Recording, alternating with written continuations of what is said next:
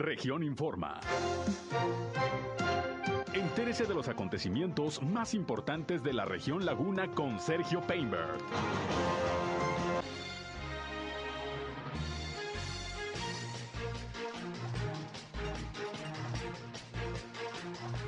Con conato de bronca termina asamblea del personal de la jurisdicción sanitaria número 6 en Torreón. Lamenta el alcalde de Torreón, Román Alberto Cepeda, los actos vandálicos y los robos en instalaciones de cimas. Ejidatarios esta mañana cerraron las oficinas de la Comisión Nacional del Agua en Torreón. Publica el Consejo Cívico de las Instituciones Laguna su reporte de incidencia delictiva. En Gómez Palacio, el PRI denuncia despidos del personal municipal que no apoya a Morena. Durango es el segundo lugar nacional en derrama económica y actividad cinematográfica, informa la Secretaría de Turismo. Buscarán a vacunar a todos los mayores de 5 años de edad en Coahuila. Se reactivarán en Durango las cirugías de catarata. Esto es algo de lo más importante, de lo más relevante que le tengo de noticias, de información en esta segunda emisión de Región Informa. Son las 13 horas, una de la tarde con 5 minutos de este lunes, lunes ya 28 de marzo del año 2022. Los saludo como todos los días, soy Sergio Peinbert y ya estamos aquí transmitiendo a través de la señal del 103.5 de frecuencia modulada Región Radio, una estación más del grupo Región, la Radio Grande de Coahuila. Gracias por acompañarnos. Los invito a estar bien informados. El clima.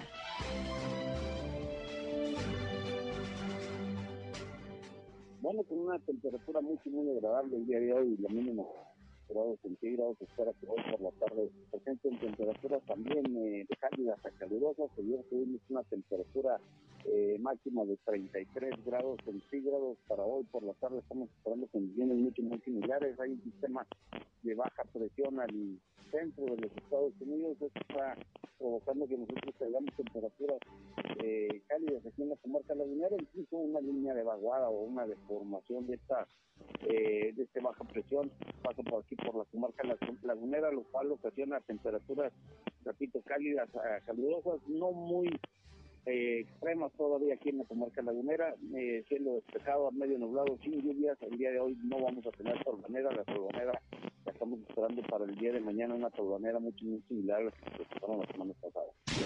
El clima.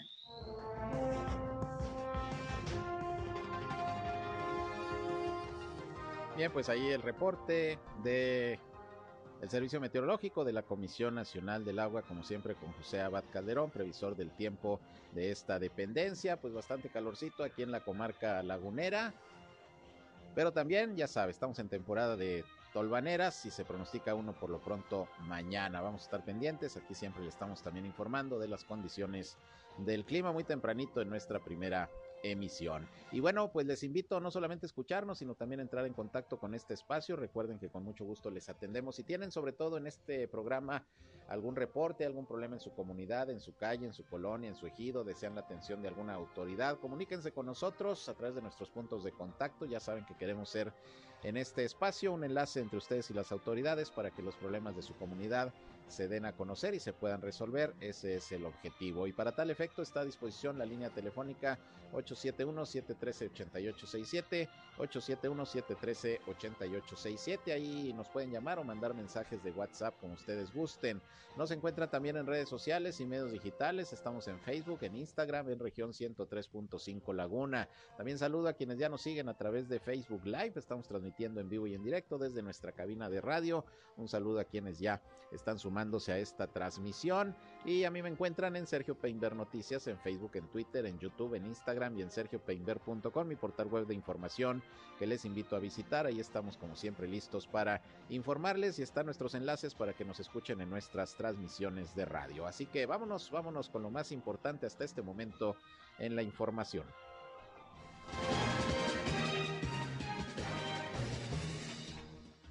Vamos a iniciar, como todos los días, con los reportes de las autoridades de salud de Coahuila y Durango sobre el COVID-19. Siguen a la baja los números, afortunadamente, de contagios, de decesos, de hospitalización.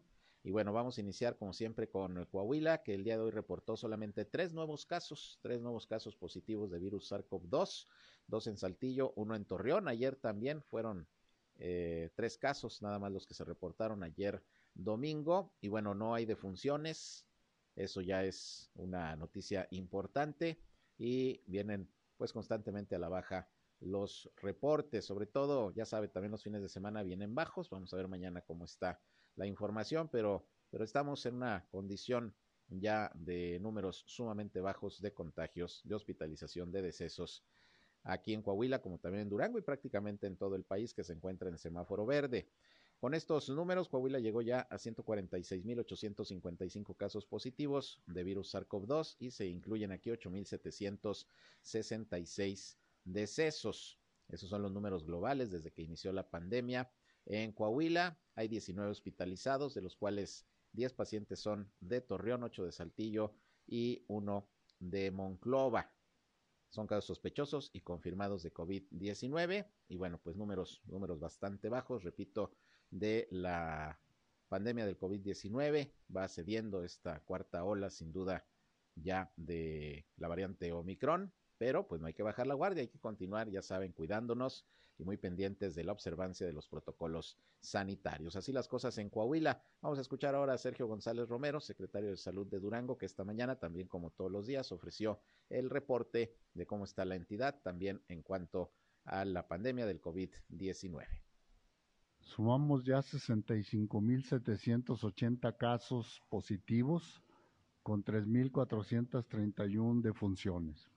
Hoy reportamos un caso positivo, cero de funciones. Fue de Sandimas. En las barras horizontales vemos que ya sobrepasamos los 36 mil en Durango y el resto de los municipios, como ven, excepto Sandimas con uno, eh, permanecemos muy estables. Hoy son 78 casos activos y vemos que la mayoría de nuestros municipios están en blanco, es decir, no tienen un caso activo, casos positivos en los últimos 14 días y eso nos da satisfacción. Bien, pues ahí tiene usted, ese es el reporte allá en el estado de Durango. Y bueno, le recuerdo que desde hoy y hasta que termine el mes, va a haber eh, un módulo de vacunación disponible para rezagados mayores de 18 años ahí en el Hospital General de esta ciudad de Torreón. Desde la semana pasada se aperturó, nada más descansaron sábado y domingo y hoy vuelve la actividad. Es un módulo que estará, repito, hasta el día último de este mes, vacunando con la dosis de AstraZeneca a los rezagados de primera, segunda dosis y refuerzo para todos aquellos que por algún motivo, alguna razón no han querido o no han podido vacunarse, bueno, pues lo pueden hacer en lo que resta de este mes. Hospital General, la modalidad es peatonal. La modalidad es peatonal y el horario es de 8 de la mañana a 1 de la tarde para que no se les vaya a pasar. La verdad de las cosas es que pues vacuna ha habido suficiente ya en las últimas jornadas. El que no se ha querido vacunar, repito, es porque no ha querido, porque no ha podido por alguna razón, pero pues la vacuna está disponible y por eso se están eh, instalando estos módulos permanentes de vacunación para aplicar las dosis. Así que Hospital General de 8 a 1 de la tarde, modalidad peatonal para mayores de 18 años, vacuna de primera, segunda dosis y también de refuerzo para que no se les vaya a pasar.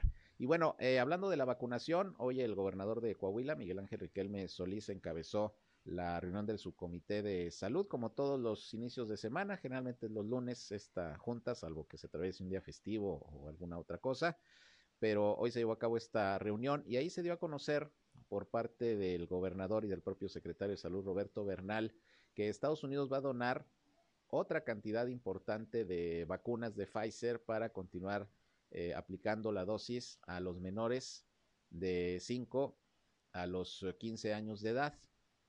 Coahuila se convirtió desde la semana pasada en el primer estado en aplicar vacuna para niños de 5 años en adelante. Ya ve que el gobierno federal pues no ha querido vacunar a esta parte de la población, pero por las gestiones que se han hecho con Estados Unidos se han estado donando vacunas y se han estado llevando a niños de la frontera, generalmente hijos de trabajadores de maquiladoras, de empresas de la frontera, a vacunar.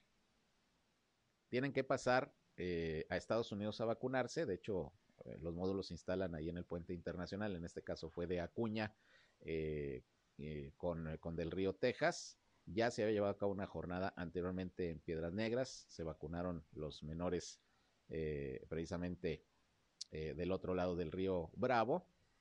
Y bueno, pues ahora se dio a conocer la noticia de que se podrán vacunar niños de 5 años en adelante de todo el estado con el donativo que ha hecho Estados Unidos de vacunas. Va a haber una logística especial porque tendrían que transportarse los niños hasta la frontera para poder vacunarse, porque repito, no puede pasar la vacuna a México por alguna cuestión de logística o de regulación, no sé.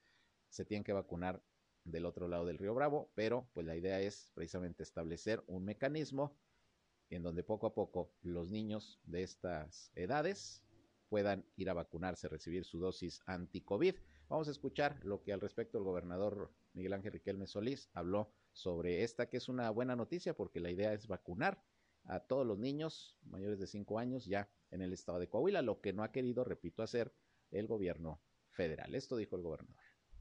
Ya nos ofrecieron, tanto en Piedras Negras como Acuña, en nuestra frontera, un mayor número, lo cual nos, nos eh, obliga y ahorita eh, precisamente planteé la organización para todo el Estado, iniciando con niños que puedan ser más vulnerables y también la organización para llevar con los alcaldes niños a la frontera, iniciando por las regiones carbonífera y centro, además de la norte, posteriormente la laguna y la región sureste.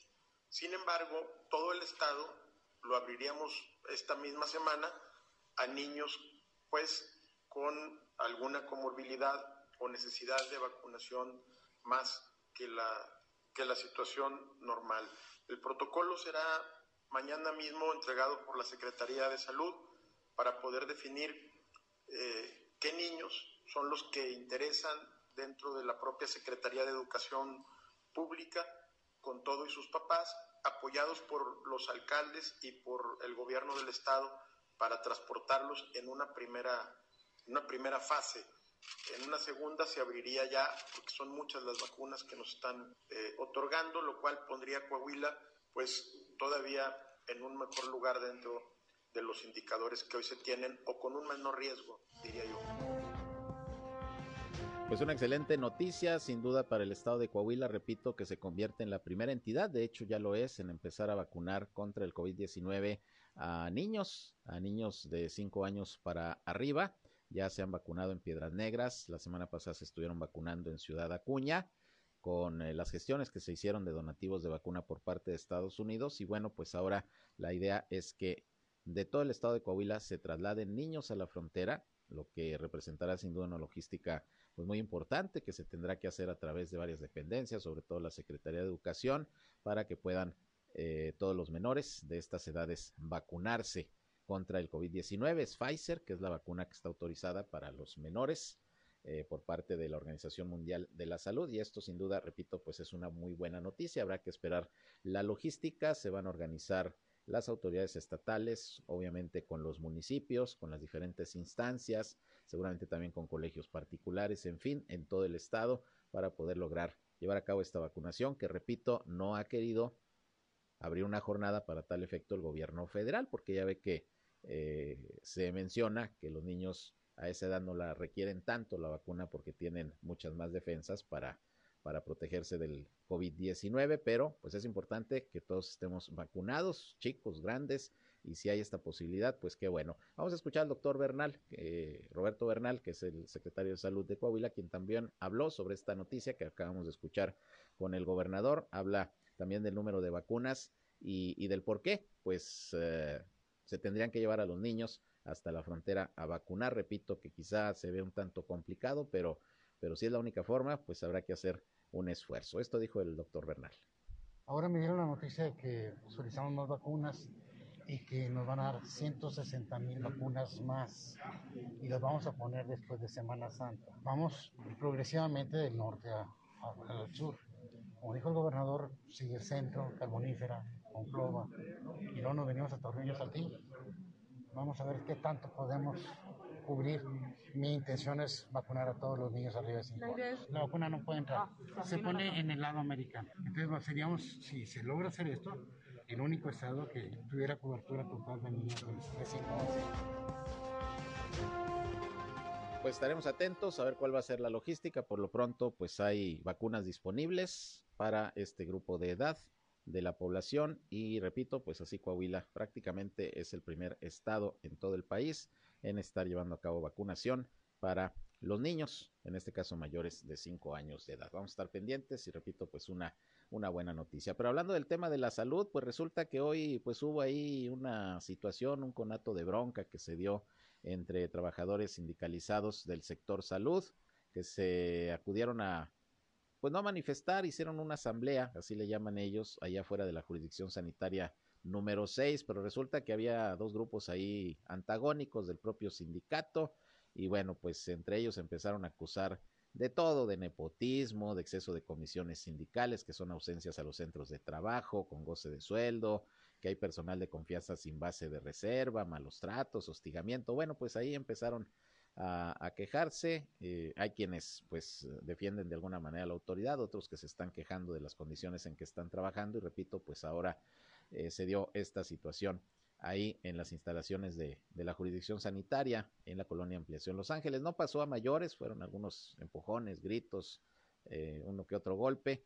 No pasó a mayores, pero sí, pues se dio esto a muy temprana hora, poquito después de las 8 de la mañana, que es cuando llegaron por ahí los empleados sindicalizados. Los medios de comunicación platicaron con el eh, doctor eh, Juan Pérez Ortega, que es el titular de la jurisdicción, a quien le llovió también por parte de un grupo de los sindicalizados que estaban hasta pidiendo su destitución. Y bueno, pues dijo que son respetuosos de lo que opinen y de las acciones del sindicato, pero pues también la autoridad tendrá que evaluar lo que ocurrió el día de hoy para, para ver qué se va a hacer.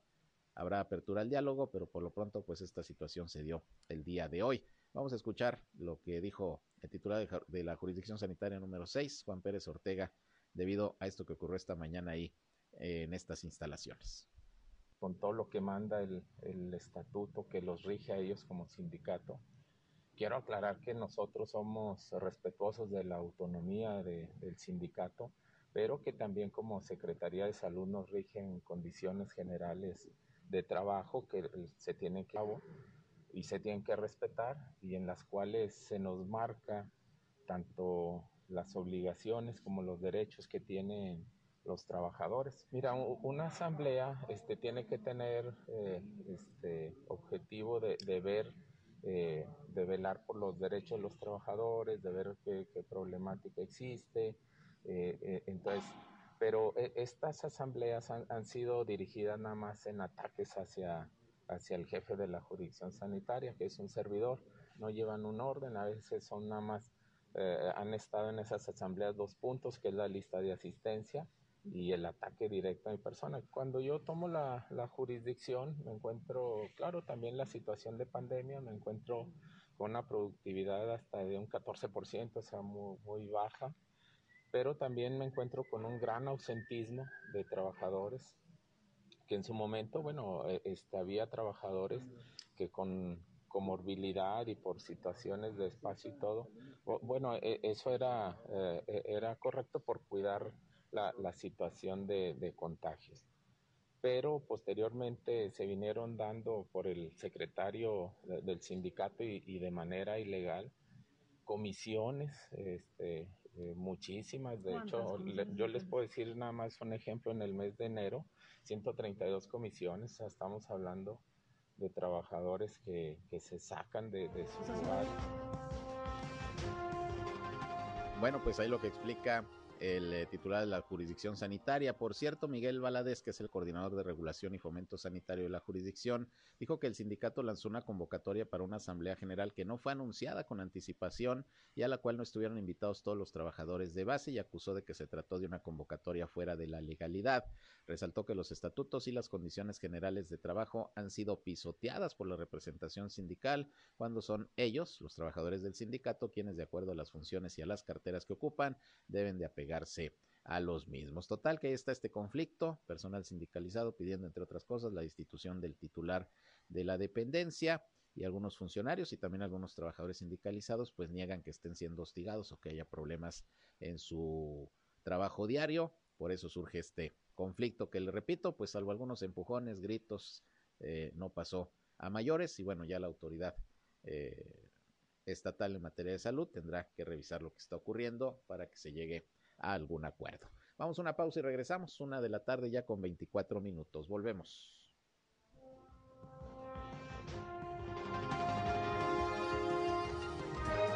Región Informa. Ya volvemos. Al aire, región 103.5. Continuamos en región Informa.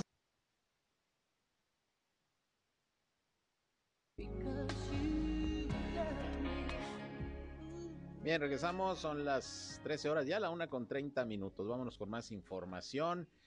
Y bueno, pues eh, regresando al tema de la salud, hoy el gobernador de Durango, José Rosa Saispuro, estuvo en la conferencia de prensa de la mañana, donde se da a conocer todos los días el reporte de la situación de la pandemia y ahí pues aprovecha el gobernador para hablar de varios temas, no solamente de la salud, pero hoy estuvo acompañado de la señora Elvira Barrantes, que es la presidenta honoraria del DIF de Durango, su esposa, quien dio a conocer que bueno, pues ya se van a reactivar las cirugías extramuros, sobre todo las cirugías de catarata para personas de escasos recursos que se suspendieron pues prácticamente debido a la pandemia y se van a, reactivar ya por parte del DIF en el estado de Durango. Vamos a escuchar lo que sobre esto dijo el gobernador José Rosas Aispuro esta mañana.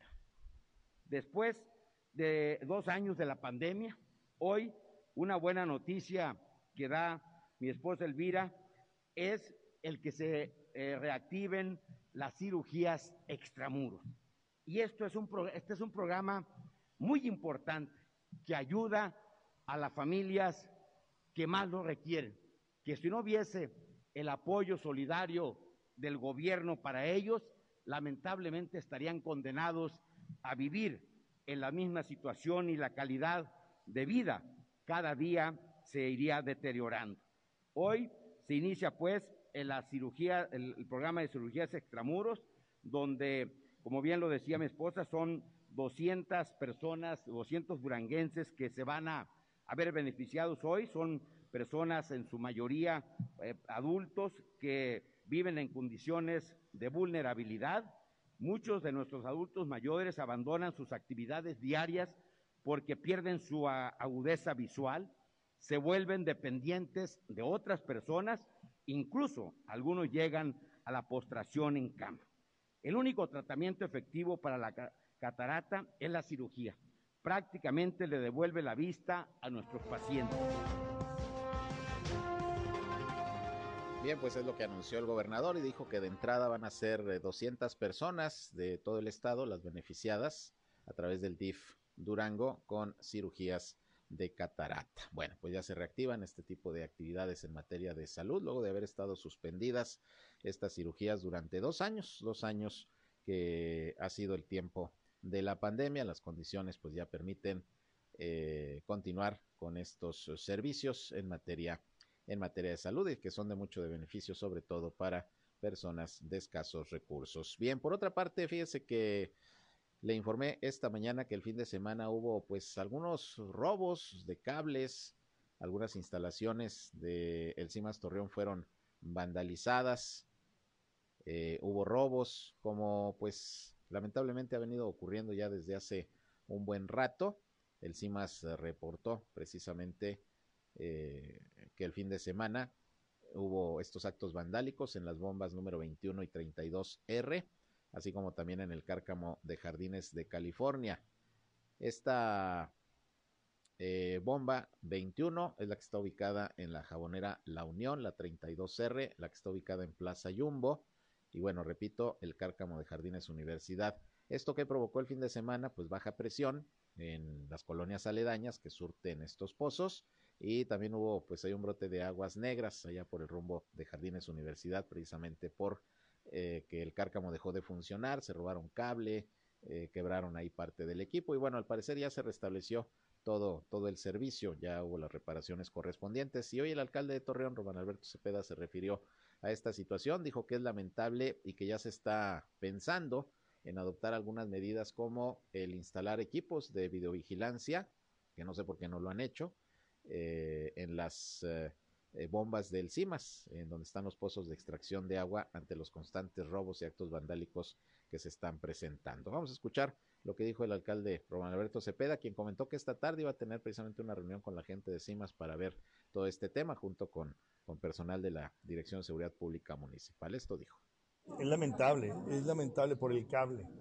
Eh, se roban, se están robando el cable. Hoy tenemos una reunión también por la tarde con la parte de seguridad pública, con el sistema municipal de avisionamiento, con los directivos con protección civil, con la parte de la policía estatal, con la Fiscalía General del, Estado, en donde vamos a coordinar los esfuerzos para aumentar. Incluso estamos con el tema de inteligencia también ya programado para, para... No, el del cable no. El del, ya, habíamos, ya, ya se habían presentado alguna serie de problemáticas, pero no con la persistencia que ha estado. Y hoy tenemos una reunión en la tarde con Bueno, pues ojalá que se adopten medidas eficaces para evitar en la medida lo posible también, valga la redundancia, el que constantemente se estén dando estos actos vandálicos, estos robos de cable, de equipo del CIMAS Torreón, que pues se ha vuelto una constante. No de ahorita, ya desde hace buen rato hace falta mayor vigilancia o establecer ahí algún sistema que permita evitar este tipo de situaciones, porque aparte de que es un costo que le representa al CIMAS por estar llevando a cabo cada rato reparaciones, eh, cambiar equipo, etcétera, pues el problema es que cuando dejan de funcionar estas bombas por la cuestión de los robos o de los actos vandálicos, pues la gente se queda sin agua. Ese es el asunto, entonces pues ojalá que se tomen cartas en el asunto. Ya dijo el alcalde que se va a analizar el tema. Pero bueno, hablando de cuestiones de seguridad, precisamente el día de hoy el Consejo Cívico de las Instituciones Laguna publicó su reporte de incidencia delictiva, su análisis sobre la situación de la seguridad en el primer bimestre del 2022, es decir, lo que fue enero y febrero, en la zona metropolitana de La Laguna, que abarca los municipios de Torreón, Gómez Palacio, Lerdo y Matamoros. Es eh, de donde se hace el análisis en esta zona geográfica el Consejo Cívico de las Instituciones Laguna hace su análisis de incidencia delictiva y las conclusiones son, según está reportando Marcos Amarripa, que es el, director de este consejo, eh, las conclusiones son que continúa en incremento el tema de los robos con violencia, ya que crecieron más del doble en el primer bimestre del 2022 respecto al 2021. El 85%, ojo, se han cometido estos delitos en la laguna de Durango, que ya desde el mes pasado había dicho Marcos Amarripa, que en el reporte reciente de la incidencia delictiva de enero, aquí es bimestre, pero se hace mes con mes, en enero, ahí aparecía la laguna de Durango como pues eh, la zona donde más robos, sobre todo, se están cometiendo, delitos patrimoniales. Se mantienen los casos de violencia familiar en la zona metropolitana de la laguna, ya que aumentaron tan solo 5.7%, no bajaron, y el mayor problema de este tipo de, casos de violencia familiar son en Lerdo. Se reconoce que va a la baja el robo de vehículo. Todos los municipios redujeron sensiblemente la incidencia en estos primeros dos meses del 2022, hasta en un 27%, esto en comparación con el, el año pasado, con el primer bimestre del año pasado. Otro dato es que se duplicó el robo a negocio en los primeros dos meses del 2022. Torreón subió 42.5%, Gómez Palacio se triplicaron prácticamente los robos a negocio y en Lerdo casi al triple. Matamoros pues, más o menos se mantuvo igual, por eso eh, repito que la situación está siendo pues bastante complicada y ya preocupante del lado de Durango, porque la incidencia delictiva señala que es allá donde se está registrando la mayoría, sobre todo de los delitos patrimoniales, como son los robos a casa habitación, robos de negocio. Se redujo el número de violaciones, se mantiene la tendencia a la baja, en este tipo de casos en los cuatro municipios de la zona metropolitana. Las violaciones, no así los casos en general de violencia familiar que van en aumento eh, en este año, comparando el primer bimestre del 2022 con el primer bimestre del 2021. Aquí parte pues lo más relevante de lo que eh, concluye con este análisis de la incidencia delictiva el Consejo Cívico de las Instituciones Laguna. Iba a platicar con Marcos Amarripa, su director, para que nos diera algunos otros datos. Eh, tenía una reunión a la una de la tarde. Vamos a ver si mañana podemos platicar con él más a fondo sobre, sobre este tema, porque lo que preocupa, repito, es el aumento pues bastante importante en el índice delictivo, sobre todo en la laguna de Durango, y que ha sido ya preocupación del sector empresarial, que los miembros de varias cámaras y organismos empresariales pues se han estado reuniendo ya con autoridades allá en la laguna de Durango, pues para decirles, oigan,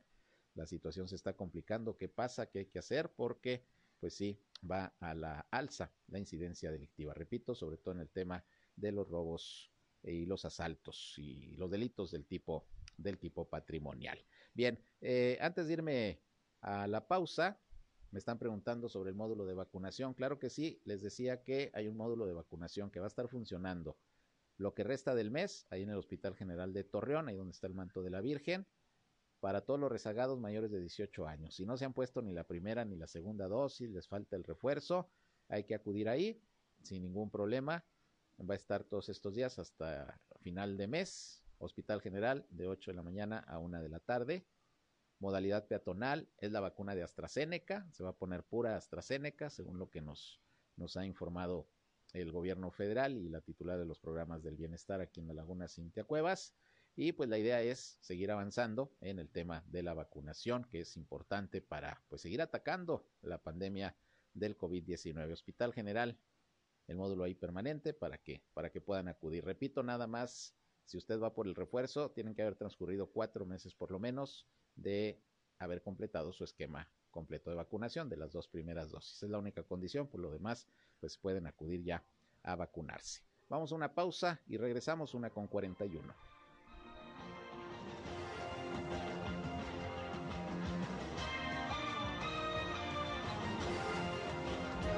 En un momento regresamos a Región Informa. Somos Región Radio 103.5. Regresamos a Región Informa.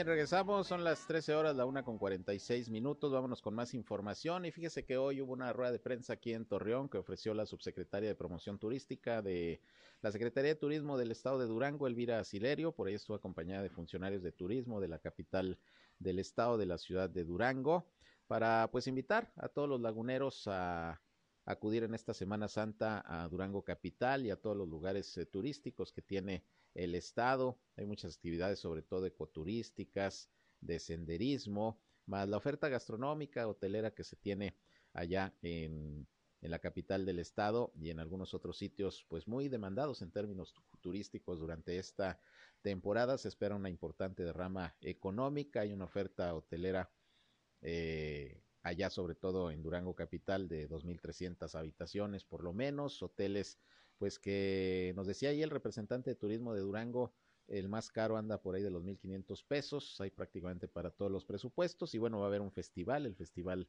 eh, Ricardo Castro y algunas otras actividades, los museos van a estar pues abiertos para todo el público y va a haber una promoción, eh, si usted va a Durango Capital y presenta las llaves de su hotel, eh, ya sea la llave como tal o la tarjetita, eh, que demuestre que usted está hospedado en un hotel, le van a hacer el 50% en la entrada a los museos, al teleférico de Durango, en fin, algunas promociones que se están eh, anunciando para la gente que vaya a aquella parte del estado, a, a la capital o también a los pueblos mágicos y a todas estas zonas naturales en donde, bueno, pues se pueden practicar todo tipo de actividades ecoturísticas.